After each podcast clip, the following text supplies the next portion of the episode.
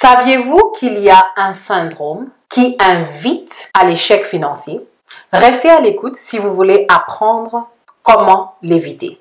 Bonjour, c'est Finançoyer avec Anania. Ne ratez pas nos conseils de finances personnelles. Abonnez-vous. Le problème du jour est que beaucoup de gens disent quand j'aurai plus d'argent, je vais bien, je vais mieux gérer mon argent.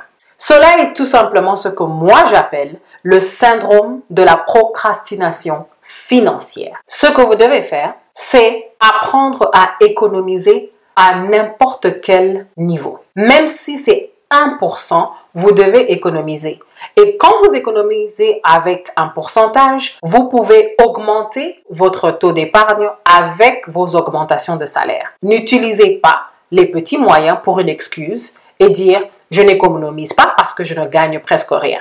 Aussi, vous devez penser à garder le pourcentage de vos dépenses fixes. Il n'y a pas de mal à se faire plaisir avec les augmentations de salaire, mais il faut se faire plaisir avec mesure. En fait, la discipline financière, vous devez l'installer dès vos petits moyens.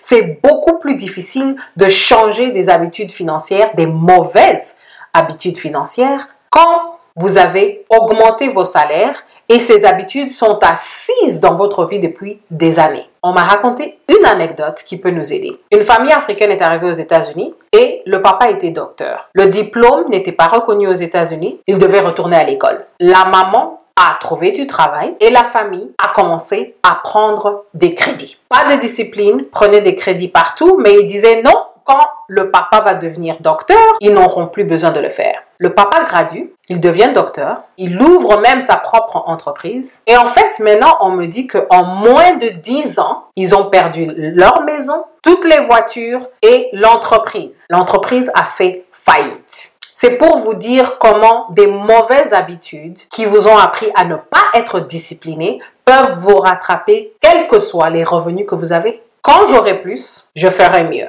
Ce n'est pas un plan. Vous devez apprendre à bien gérer votre argent, quels que soient vos moyens. Dès les petits moyens, la fondation financière doit être bien posée parce que ce n'est que sur cette bonne fondation que vous pouvez construire une vie financière stable. Merci de votre écoute à cette édition de Finançoyer et à la prochaine.